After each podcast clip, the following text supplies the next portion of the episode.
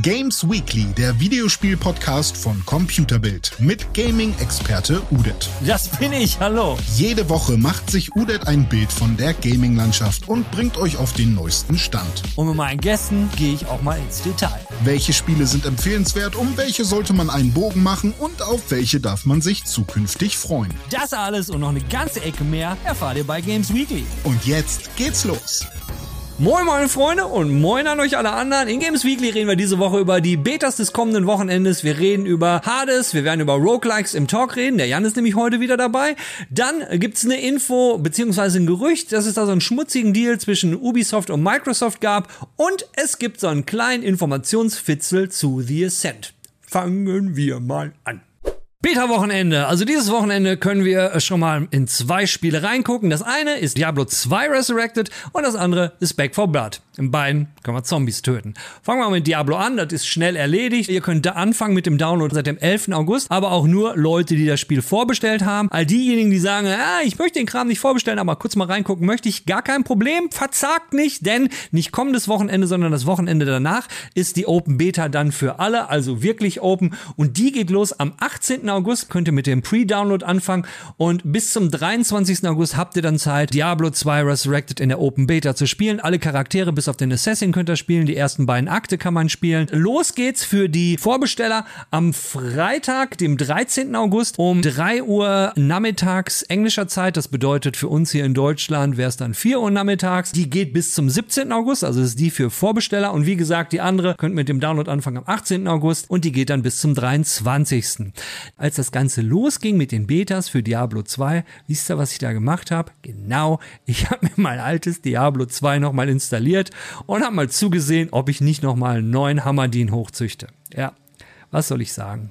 Ich bin schwach. Die zweite Beta, die wirklich alle spielen können, das ist Back 4 Blood. Die lief schon letztes Wochenende und zwar mit richtig viel Erfolg. Äh, Eurogamer hat geschrieben, 98.024 Spieler waren da gleichzeitig auf Steam unterwegs. Damit hat auch der Entwickler nicht gerechnet. Die ist richtig abgegangen. Zombies töten. Geil.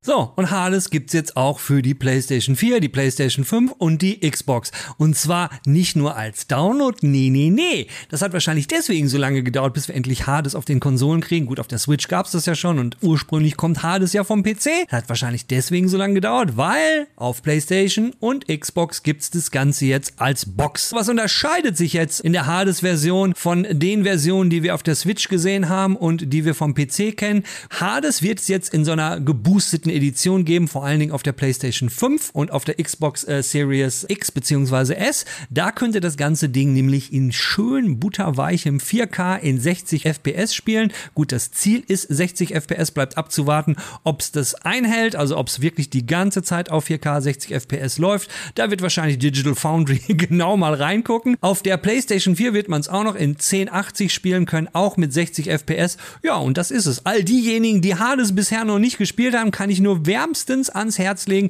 Absolut großartiger Rogue Light ISO 3D Dungeon Crawler. Ich hab's richtig, richtig hart gefeiert auf dem PC und werde es mir auch nochmal auf der PlayStation zu Gemüte führen, beziehungsweise ich habe schon ein bisschen angefangen, aber hab's auch erst bis zum zweiten Boss geschafft. Schande über mich. Auf dem PC bin ich auch nur bis zum dritten Boss gekommen. Der hat mich so richtig schön zerfickt. Neo Giants erstes Spiel, The Ascent, ist ja ein Isometric-Shooter. Und jetzt hat der YouTuber Griff Griffin mit einem Unlocker hinbekommen, die Perspektive so zu ändern, dass ihr The Ascent in First Person seht. Als ich mir das Video das erste Mal reingezogen habe, habe ich so richtig harte Cyberpunk-Vibes bekommen. Für mich persönlich, also Geschmack ist ja immer eine sehr individuelle Sache.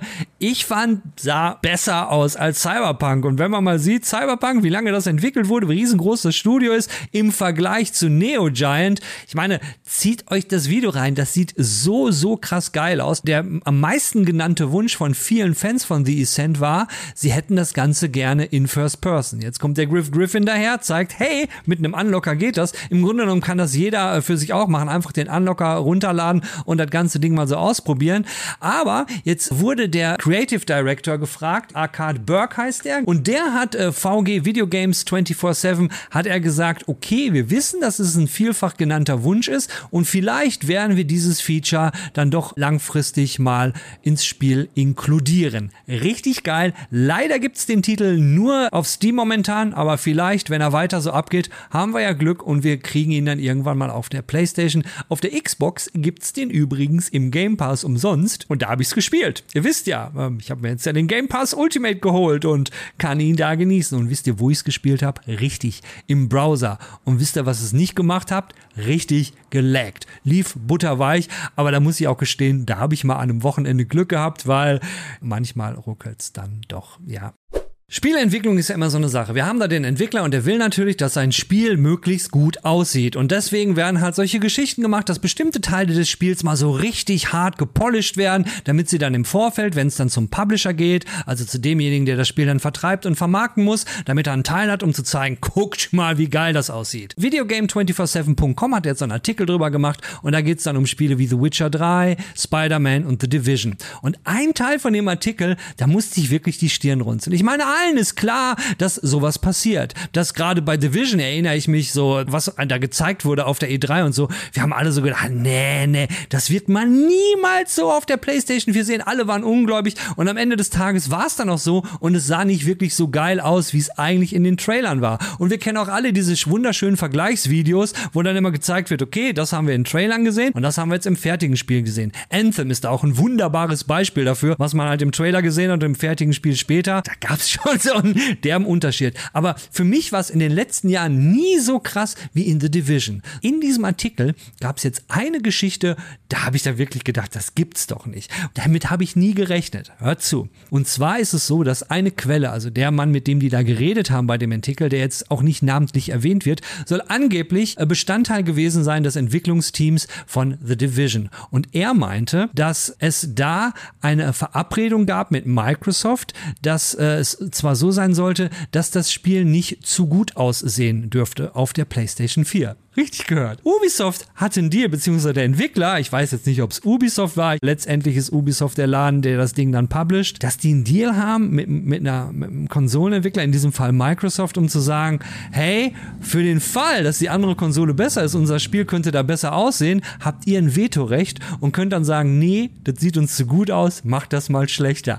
Alter Schwede, was, was ist das denn für eine dirty Nummer? Ich habe das nur gelesen und, und konnte es gar nicht glauben. Also wer weiß, weiß, was wir in Division 1 gesehen hätten, wenn es diesen Deal nicht gegeben hätte. Vielleicht werdet ihr jetzt sagen, Mann, Udet, wen interessiert das? Ist doch ein alter Hut. The Division 1, es gibt mittlerweile The Division 2. Und wer spielt noch Division 1? Ja, weiß ich. Mich persönlich hat das so umgehauen, damit hätte ich nie gerechnet. Dass, vielleicht bin ich auch total naiv, ja.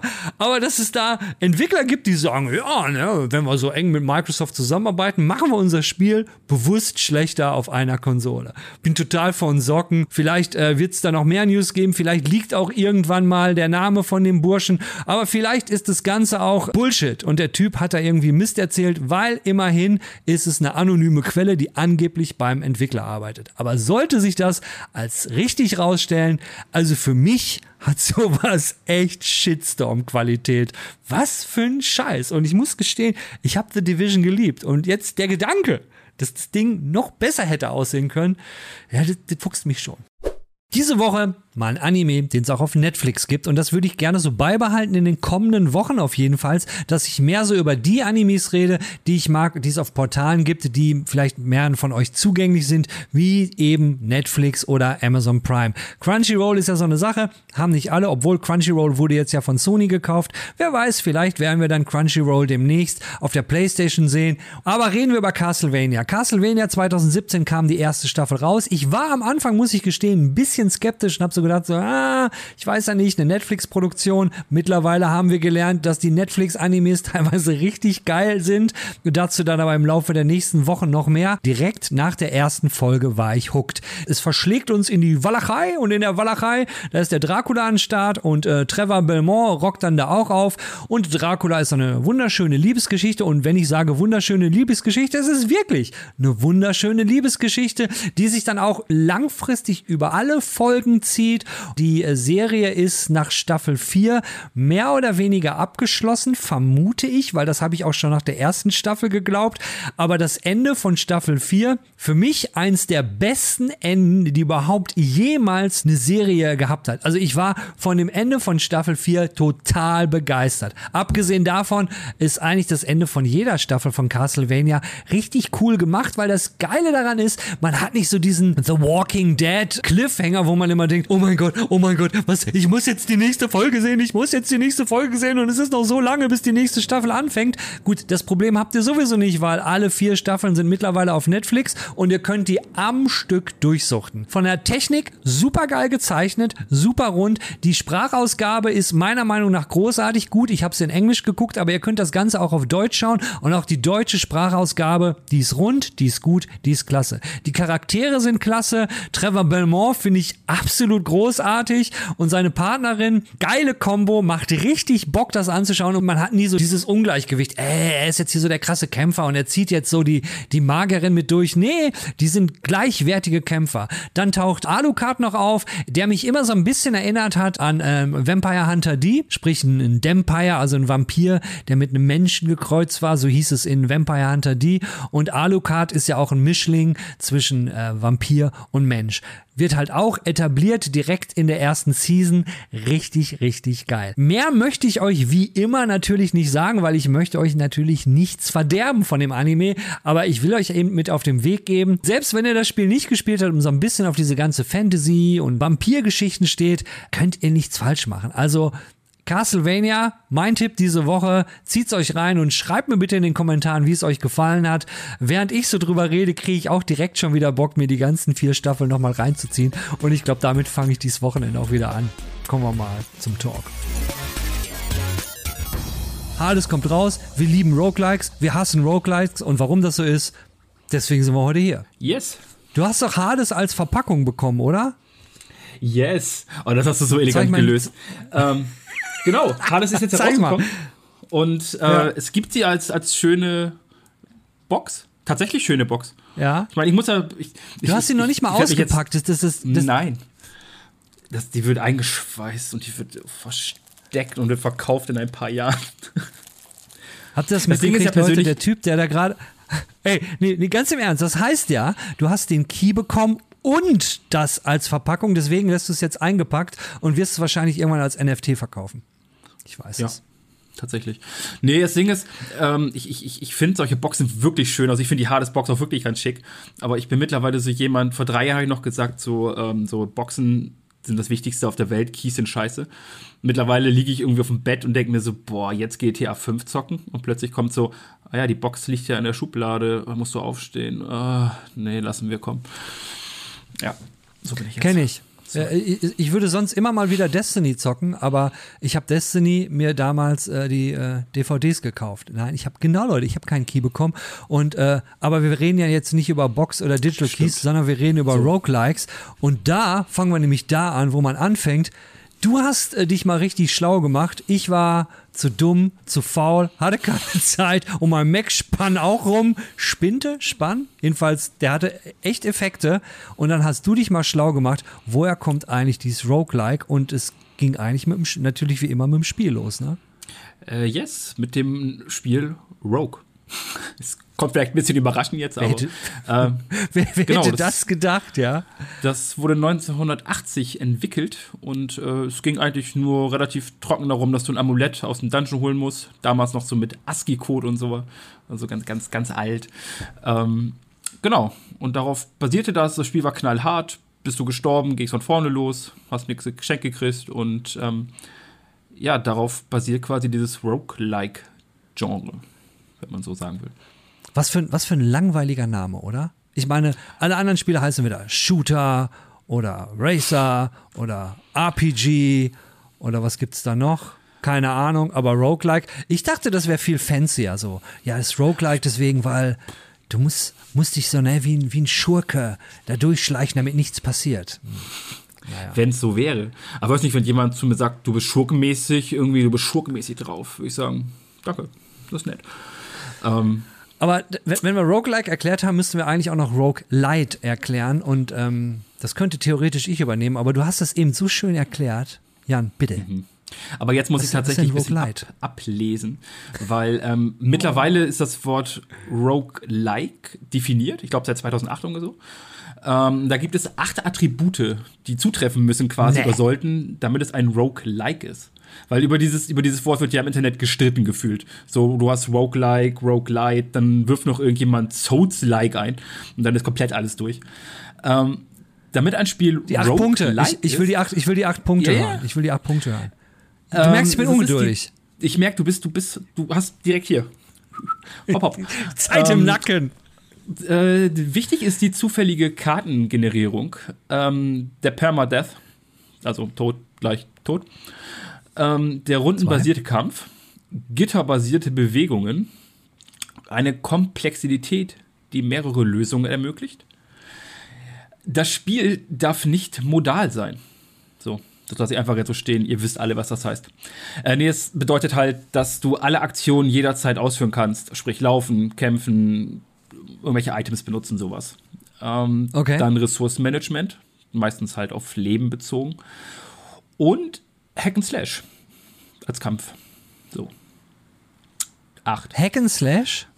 Hack and Slash. Aber gut, dann haben wir, dann haben wir aber einige äh, Roguelikes, obwohl die eher Roguelites sind, die haben kein Hack and Slash, sind aber eigentlich äh, meiner Meinung nach doch ein Roguelite. Ich denke jetzt ganz, ganz klar an uh, When It Rain, äh, ähm, äh, Risk Alter. of Rain. Risk of Rain 2.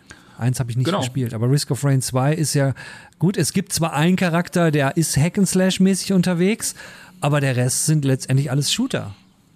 Ja, ich glaube, das ist halt sehr streng und eng definiert. Also wenn du halt, du bist halt ein Roguelike, wenn du das alles erfüllst und eigentlich ein Roguelite, wenn du halt irgendwas davon nicht erfüllst. Aber ähm, ja, also ich sehe Risk of Rain halt tatsächlich auch eher bei Roguelike, weil du kriegst halt auch nichts geschenkt da. Genau. Also für mich ist ein Roguelike immer das, okay, du spielst eine Runde und guckst, wie weit du kommst, fängst immer wieder vom Anfang an an, also im allerersten Level oder in der ersten Welt oder was es auch immer ist. Und wenn du stirbst, mhm. ja, dann kannst du den ganzen Scheiß nochmal von vorne machen. Ne? So wie die Cantina-Band, die nur einen Song spielt und sagt, hallo, wir sind die Cantina-Band. Und wenn ihr uns mögt, dann sagt doch, hey, spielt doch denselben Song nochmal. Und dann spielen sie denselben Song nochmal. Wie in einem Roguelike. Ne? Man macht halt denselben Scheiß nochmal. genau nicht, nicht, nicht, sonst wir müssen, müssen wir GEMA bezahlen, ne? Und wir werden demonetarisiert. ähm, Aber die Kantine. Also. nee, die nicht. Die sind ganz hart, wenn es um Demonetarisieren. So. Demonetarisieren geht. Egal. Ähm, und das war irgendwie das, wo ich immer gedacht habe, was du ja gerade auch gesagt hast, du kriegst ja eigentlich nichts geschenkt bei, wenn wir jetzt bei Risk of Rain 2 bleiben, du kannst ja halt neue Charaktere erspielen, du kannst ja diese kleinen runden Mondkringel erspielen und mit dem kannst du dann äh, irgendwo im Level, äh, kannst du auf so einen Stein klicken und dann erscheint, wenn du den Level geschafft hast, das blaue Portal und dann kommst du in diesen Bereich, wo du was kaufen kannst und wenn du den Level nicht schaffst, ist halt deine Ressource weg. Also es ist halt schon hart. Ne? Und für mich ist Risk of Rain 2 ein Roguelike. Für dich auch, oder? Ja, also ja, absolut.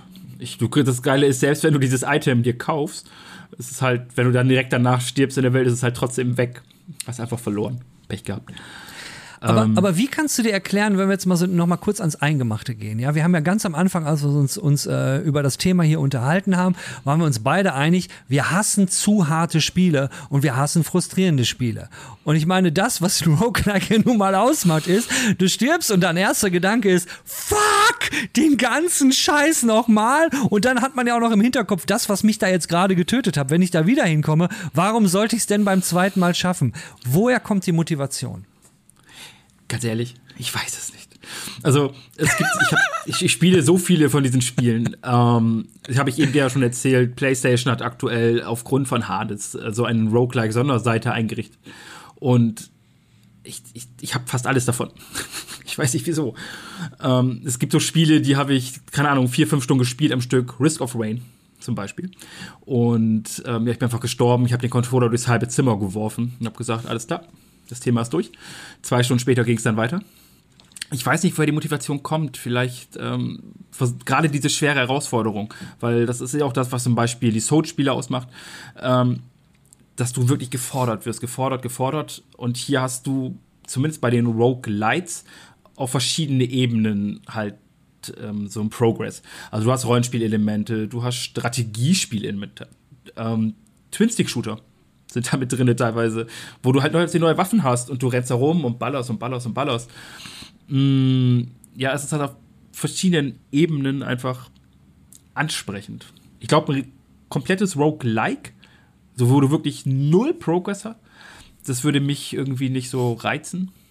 Aber die, die große Welt der Spiele aktuell mit diesen Roguelites haben alle irgendwie ihren Anreiz. Und ähm, ich meine, wir haben ja schon über Returnal gesprochen. Was ich, also ja, was ich glaube, ist ein bisschen, ähm, wo wir beide auch affin für sind und ein Großteil der Spieler, wir müssen, wir müssen die Karotte hingehalten bekommen, damit wir sehen, hey, das kriegen wir irgendwann, ja? Und, und deswegen rennen wir der Karotte hinterher, um sie irgendwann zu schnappen. Wir werden sie aber nie kriegen. Aber der Weg, um die Karotte zu kriegen, muss halt Spaß machen. Du hast gerade mhm. äh, Souls-like erwähnt, was witzigerweise auch nach derselben, die Benennung läuft nach derselben äh, The Thematik, sprich auch bla bla bla like. Es gibt Rogue-like, es gibt Souls-like Spiele, aber die haben für mich, genauso wie Rogue-like und Souls-like, haben eine Sache gemeinsam.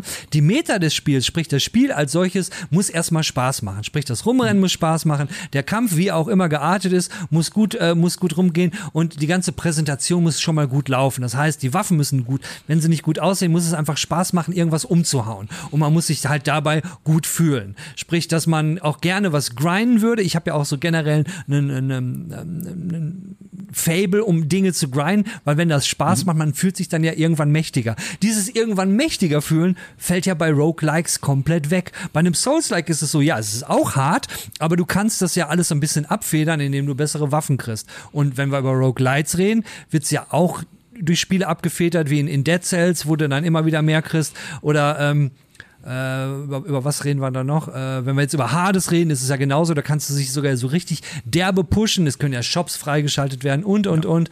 Äh, und also ich, was, was, was mich aber immer wieder fasziniert ist, äh, und da muss ich, hört sich jetzt komisch an, das bin ich selber. Dass, wenn ich sterbe und ich denke, damn, ich bin jetzt nicht so der Controllerwerfer, aber warum ich das dann einfach nochmal mache.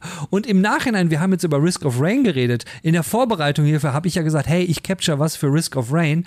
Und ich habe das eigentlich mit, mit, mit mit ohne Probleme immer, als ich so hardcore gesuchtet habe, bin ich immer bis ähm, zum letzten Level gekommen mit der Hunterin. In der Vorbereitung hierfür, Alter, ich bin in sechs oder sieben Runden immer in der ersten Welt gestorben und sogar auf dem schwier auf dem einfachsten Level. Ich habe das eine Zeit lang mal auf dem schwierigsten Level, gar kein Problem.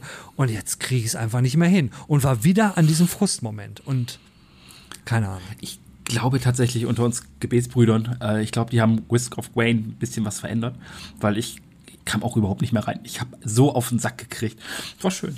War, war schön, war schön, ja.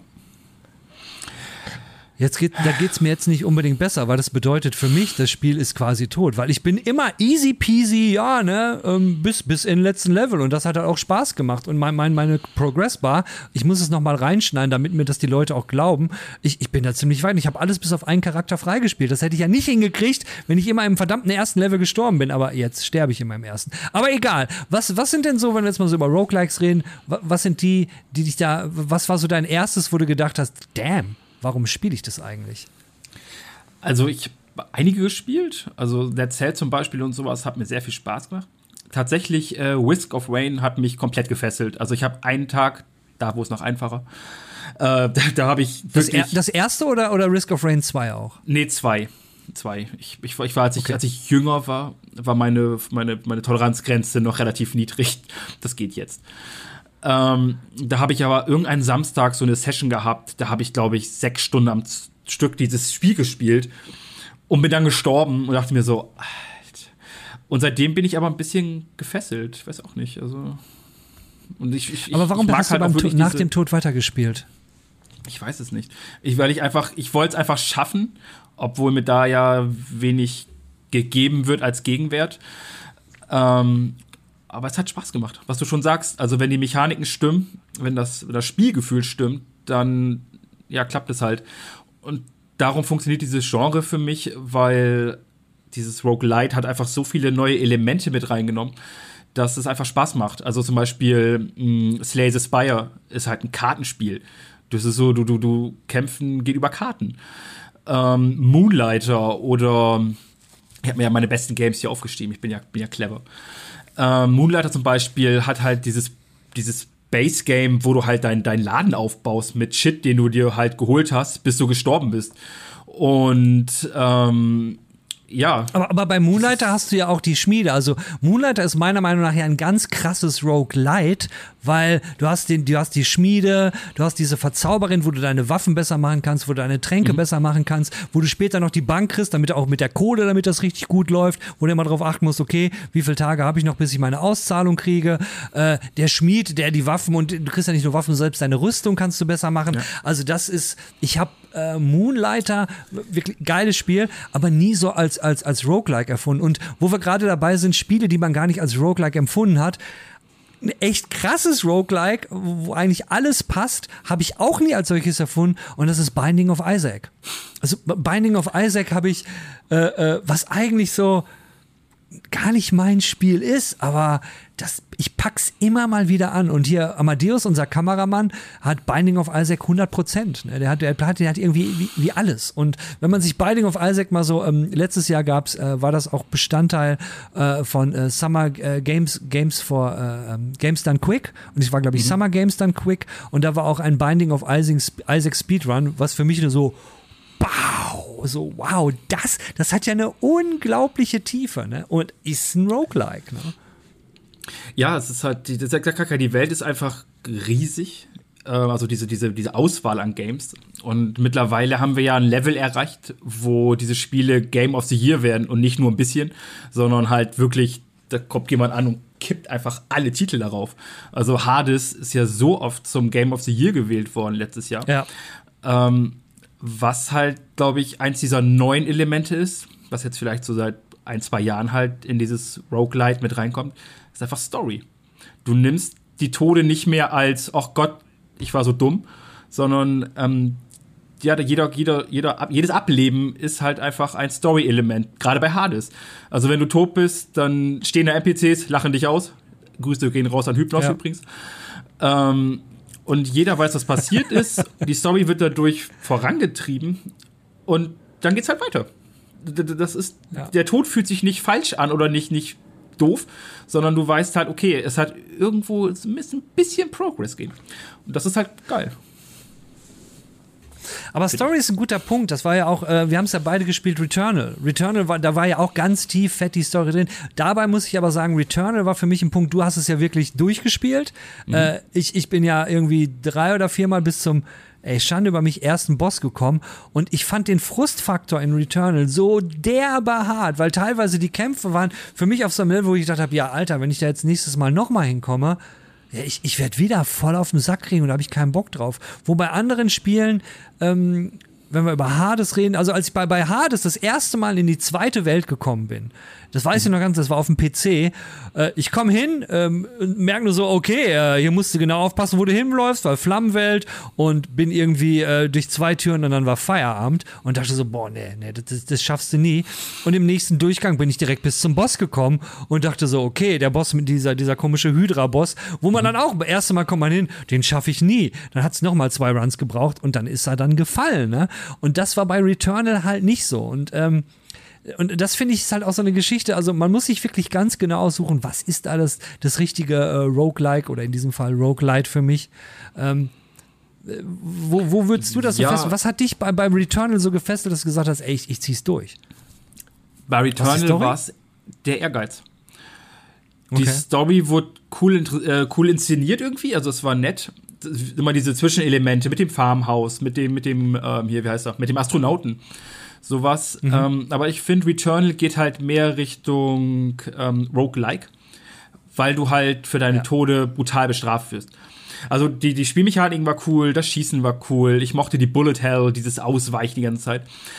Aber ich, ich finde es zu krass, wenn du irgendwie in der dritten Welt stirbst, dass du quasi wieder komplett vom Fand. Und du hast einfach keine Chance, dir wirklich einen Vorteil zu erspielen. Du kriegst zwar Shortcuts, mhm. aber das war's dann. Ähm, das ist zum Beispiel bei Hades irgendwie fairer, weil du kannst halt, ja, du kannst dich verbessern, du kannst deine Waffen verbessern, du kannst ähm, dich merk merkbar, spürbar stärker machen. Und das ist halt geil. Hades ist halt auf einer anderen Ebene für mich als Returnal. ähm, weil es irgendwie ein bisschen anderes Spielern ist, obwohl es mhm. im selben Genre reinfällt. Aber ähm, ja, Returnal war, war gut. Habe ich, hab ich geschafft. Vor allem in Hades kriegst du ja auch super, kriegst du auch super früh schon äh, die Möglichkeit, dass ein Tod, äh, dass, dass du ein zweites Leben bekommst. Mhm. Was ist ja, was ja eigentlich gar kein Roguelike mehr ist, sprich, du stirbst und dann kriegst du deine Second Chance. Und du genau. hast die Möglichkeit, dein Leben hochzupushen. Du hast die Möglichkeit, deine Waffen zu pushen. Wenn du den ersten Level geschafft hast, kriegst du dieses komische Blut oder ich, ich weiß nicht mehr, so ein, so ein, so ein rotes Gedöns äh, und mhm. kannst damit dann deine Waffen verbessern. Und äh, ja, das, das gibt halt, also mir persönlich hat das halt eine derbe Langzeitmotivation gegeben. Wobei auch bei Hades muss ich sagen, auf dem PC. Ich bin halt bis zu dem äh, dritten Boss gekommen, äh, wo dann der, dieser komische Stier kam und er hat mich, der hat mich, der hat so den, den, den Flur mit mir gewischt. Da war für mich so der Punkt, wo ich dachte, boah, nee, nee, nee, da, da will ich jetzt erstmal nicht nochmal hin. Und dann kam irgendwie ein anderes Spiel in den Weg. Ähm, ja, aber gucken halt wir mal so in, in, in die Richtung. Ja, bitte? Verzeihung. Ähm, ich nee, ich, ich, ich kenne halt Leute, die haben Returnal aufgehört, weil sie einfach keinen Progress gemerkt haben bei sich. So, scheiterst du immer am dritten Boss, dann machst du eigentlich immer das Gleiche, das Gleiche, das Gleiche, das Gleiche. Bei Hades ist es so, egal wie oft du stirbst, du denkst, okay, fuck it, ich habe irgendwie Progress gemacht. Sei es nun, dass deine Waffe besser wird, du kannst dich verbessern, du hast vielleicht, keine Ahnung, bist irgendwie 20 Mal gestorben, hast aber jetzt so viele Erfahrungspunkte, dass du dir diesen Perk kaufen kannst, dass du halt wiederbelebt wirst. Das heißt, du hast immer Progress, was dich halt im Spiel hält. Und ähm, das ist zwar relativ weit weg von, vom eigentlichen Rogue-like, aber es ist, das ist halt das, was die Leute fasziniert, weil es auch zugänglich ist für Leute, die sonst mit diesem Genre einfach nichts zu tun haben. Also ich, ich finde, ich sehe da extrem viele äh, äh, ähm, Überschneidungen mit Dead Cells. weil Dead Cells war ja genauso.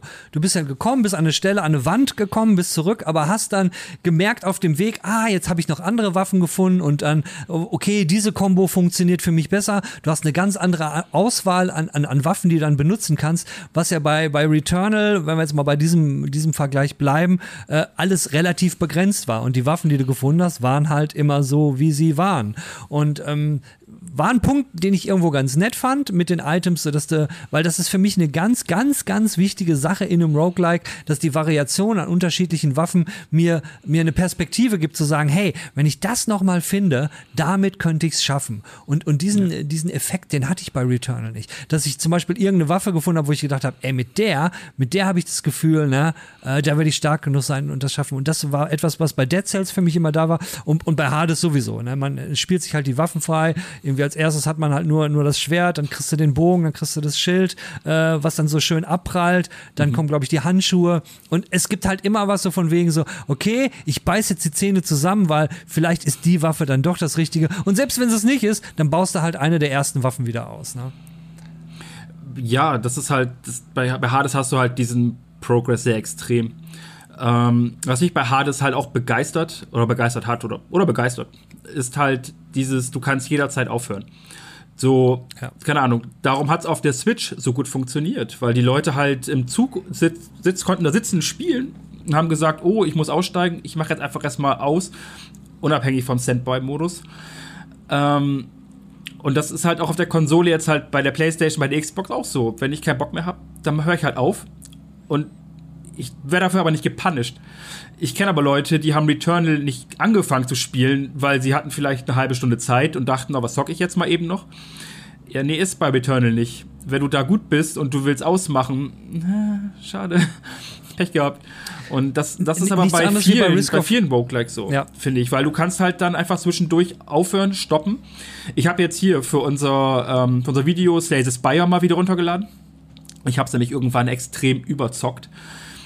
Und ich war mitten einem Run und ich war dann so, okay, äh, was für Karten hast du, welchen Helden spielst du, wo bist du gerade? Und ich habe es original geschafft, kurz nach der Aufnahme einfach den, den dritten Boss zu besiegen und war halt mit dem Charakter erstmalig durch. Und dachte mir so, okay, cool.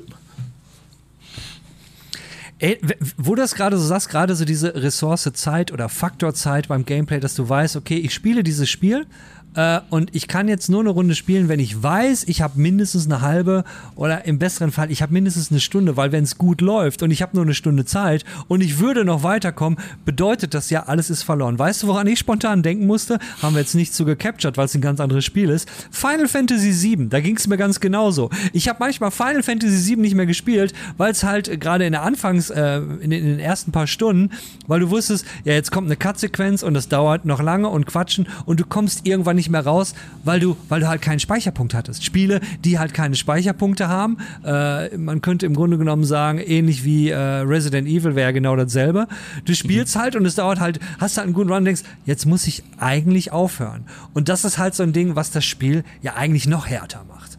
So, und, ja, und, und, und, die Hürde, es anzufassen, noch viel höher. Also äh, mein bester Kumpel Achim fand Returnal optisch super geil, ne? aber als, als junger Familienvater und so, wo man jederzeit mal Stopp und ausmachen musste und jetzt spiele ich mal einen anderen Tag weiter und ich muss jetzt auch mal die Konsole ausmachen, ist dann schon mal so, äh, nee, geht nicht. Sieht zwar optisch geil ja. aus und gerade in meinem Bekanntenkreis, was Return angeht, gab es viele Stimmen und das habe ich selten gehabt, die sagen, ja, sieht geil aus, wer meins, aber habe ich einfach keine Zeit für. Und nicht Zeit, weil ich momentan nicht zocke, sondern äh, die Zeitblöcke, die ich zum Spielen zur Verfügung habe, müssen halt flexibel sein. Ich muss die Möglichkeit mhm. haben, jederzeit rauszukommen.